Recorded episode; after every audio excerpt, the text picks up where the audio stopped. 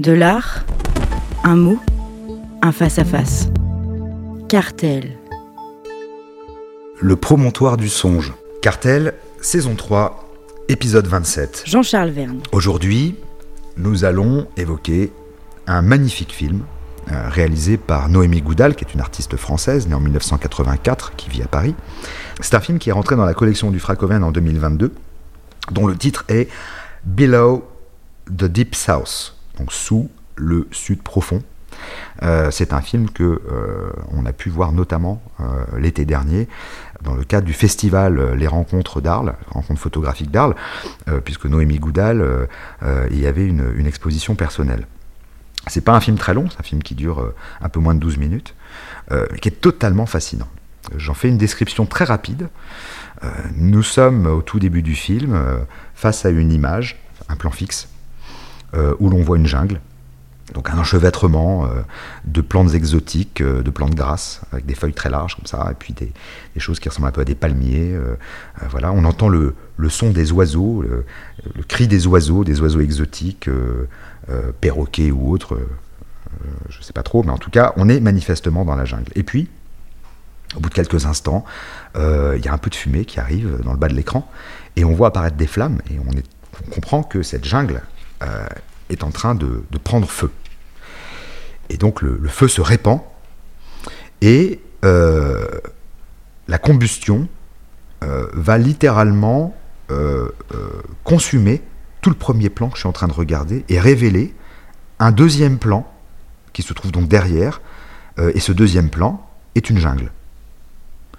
Quelques instants après, le feu se déclenche à nouveau, consume le deuxième plan, et je commence à comprendre. Euh, tout est très lent. Je commence à comprendre. Je suis dans un, vraiment dans une situation de suspense. Qu'est-ce qui, se passe? Je ne comprends pas ce que je suis en train de voir. Le deuxième plan brûle et révèle un troisième plan qui est une jungle. Ce troisième plan va brûler et révéler un quatrième plan qui est une jungle, et ainsi de suite. Et euh, après quelques minutes, je, commence à percevoir euh, le trucage et je, comprends en définitive que ce que je suis en train de regarder, ce sont des photographies de jungle euh, auxquelles on met le feu euh, et qui brûlent et tombent et révèlent euh, d'autres photographies qui sont cachées derrière. Et donc évidemment, le suspense est assez incroyable parce qu'il se je comprends déjà que le, trucage n'est pas un trucage Photoshop, c'est pas un trucage de, c'est pas un effet spécial, euh, c'est vraiment un trucage extrêmement primitif. Et, pendant tout le film, en fait, j'attends de savoir comment ça va se finir, qu'est-ce qu'il va y avoir à la fin? Voilà. Alors, je vais faire un petit détour euh, pour, pour parler de ce film. Lorsqu'en 1834, euh, Victor Hugo euh, épouse le regard astrophysique de son ami Arago en scrutant la surface de la Lune à l'Observatoire de Paris, comme on en a déjà parlé euh, plusieurs fois lors de cette saison 3, euh, bah, Victor Hugo n'y voit d'abord rien. Mais très vite, le pouvoir évocateur de l'astre lunaire ouvre un champ d'émerveillement qui déclenche chez Hugo la nécessité d'écriture. Et donc, c'est suite à ça qu'il va écrire le promontoire du songe. cela signifie que la science euh, peut être parfois un promontoire pour le songe, et euh, ça signifie également que le pouvoir de fascination artistique de la science est infini, euh, et que ce pouvoir de fascination, est sans cesse renouvelé par les grandes découvertes. Léonard de Vinci ou Bernard Palissy ne faisaient pas la distinction, ou très peu, ne faisaient guère la distinction, entre leurs activités savantes et leurs activités créatrices et artistiques. Et euh, au final, si la séparation de la science et de l'art euh, a été en partie déterminée par l'accélération industrielle euh, qu'on a connue à partir du XVe siècle, les artistes et les scientifiques ont toujours suivi des voies parallèles et des voies qui parfois se superposent. Aujourd'hui, il y a énormément d'artistes dans la création contemporaine qui s'appuient sur, sur la science, sur les découvertes scientifiques.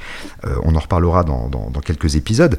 et il y a même d'ailleurs beaucoup d'artistes qui ont commencé leur parcours artistique par des formations scientifiques. Voilà, donc euh, ce parallèle entre l'art et la science, il est extrêmement fécond. Le 1er avril 2020, euh, une équipe internationale de chercheurs a publié dans la revue Nature les résultats de leur découverte en Antarctique de restes de racines, de pollen, de spores et de plantes à fleurs récupérés dans des sédiments extraits à 30 mètres de profondeur sous le plancher marin, à moins de 900 km du pôle. Euh, découverte incroyable, euh, et surtout découverte qui, euh, une espèce d'échantillon minuscule évidemment, on peut l'imaginer, qui montre l'existence, il y a environ 90 millions d'années, d'une vaste forêt pluviale tempérée en Antarctique. ça veut dire que les terres, les terres totalement inhospitalières du pôle sud, dont la température atteint moins 80 degrés en hiver, ont été partiellement couvertes de forêts humides pendant la période du Crétacé. Et euh, donc l'un des co-auteurs de l'étude, qui est un paléo-écologue qui s'appelle euh, Ulrich Salzmann, euh, déclare Les nombreux restes de plantes indiquent que la côte de l'Antarctique occidentale était à cette période une forêt tempérée, dense et marécageuse. Donc, et on sait que ces forêts ont été régulièrement ravagées par le feu, euh, parce que, euh, euh, pendant la, période du Crétacé, il y avait partout dans le monde, sur toute la surface du globe, une activité volcanique très intense et donc énormément de volcans, énormément d'éruptions et donc énormément d'incendies. avec une minuscule paillette de charbon qui a été retrouvée dans une carotte sédimentaire, on a mis finalement au jour l'immensité d'un climat disparu depuis des millions d'années et qui donc se dévoile avec un fossile microscopique. Et, donc ce fossile microscopique euh, dévoile l'existence de forêts tropicales en lieu et place euh, de nos calottes glaciaires actuelles. Ces découvertes, que je viens d'évoquer, euh, ont constitué le point de départ du film de Noémie Goudal. et donc, et je reprends l'expression, elles sont le promontoire depuis lequel la pensée créatrice de l'artiste a, pu prolonger la vision au-delà du seul horizon scientifique.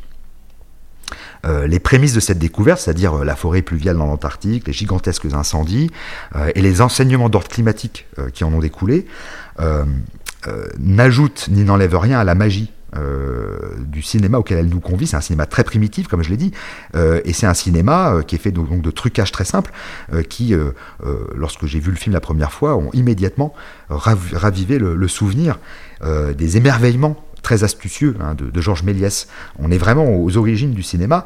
Euh, donc les, trucages euh, extrêmement simples et, ingénieux de Georges Méliès et, des techniques en fait que Georges Méliès va mettre au point. Euh, notamment les premières surimpressions sur fond noir, c'est-à-dire c'est presque l'origine, c'est l'origine du fond vert, c'est l'origine du fond vert que Georges Lucas, si ma mémoire est bonne, va finir de mettre au point pour, pour l'Empire contre-attaque en 1982. Euh, et donc Méliès, euh, dès 1898, euh, il va commencer à faire des surimpressions sur fond noir d'images pour créer des effets spéciaux. Je pense notamment à un tout petit film qui est magnifique, qui s'appelle The Four Troublesome Heads, où on voit Méliès qui littéralement enlève sa tête de son corps, la pose sur une table, puis en enlève une deuxième, la pose sur une table, etc. donc le film de Noémie Goudal, tel que je l'ai décrit tout à l'heure, évidemment, il faut aller le voir ce film parce que c'est magnifique. Euh, c'est vraiment un film à suspense, mais euh, c'est un film à suspense lent euh, qui est fondé sur le dévoilement progressif de ces trucages et, de, ces artifices et sur une constante interrogation qui m'est lancée à moi, spectateur. Qu'est-ce que je vois? Combien d'incendies successifs vont dévaster les jungles devant lesquelles je me trouve?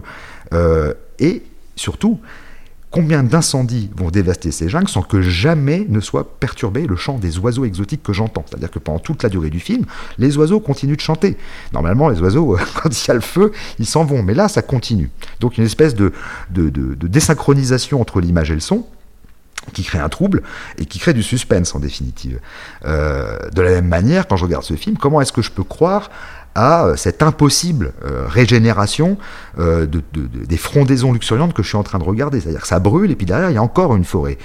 Et puis elle brûle, puis encore une forêt, et ainsi de suite. Et donc peu à peu vont se déceler les fils qui suspendent parallèlement neuf strates de papier photographique. Il y a neuf plans successifs de photographies qui sont suspendus. Euh, et peu à peu, je vais comprendre euh, la matérialité de ces laits de papier photographique qui sont en consommation, qui s'effondrent sur le sol les uns après les autres. Et en définitive, à la fin du film, euh, après que le neuvième plan ait été brûlé, se dévoile finalement l'impasse, le vide, l'absence, parce que, en définitive, à la fin, il ne reste plus que le fond d'un hangar à regarder.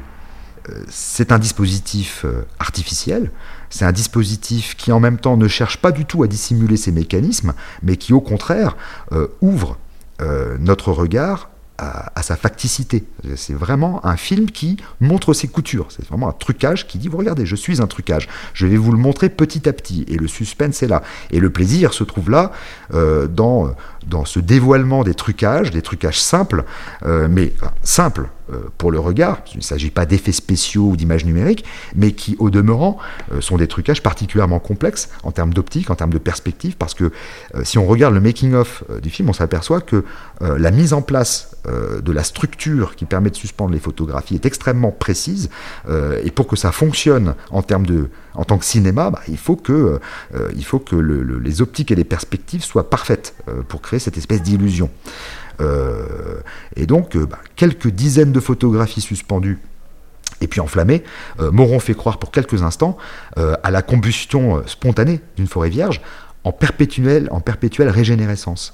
Euh, donc la fascination, elle se trouve là. Euh, euh, et, il ne faut pas oublier une chose, c'est que cette fascination, elle a été en tout premier lieu celle de l'artiste et de son équipe, qui ont été les premiers à assister à cette destruction totalement jouissive d'un décor méticuleusement préparé. On passe des heures, on passe des jours, on passe des semaines à préparer quelque chose en vue de sa destruction. Voilà.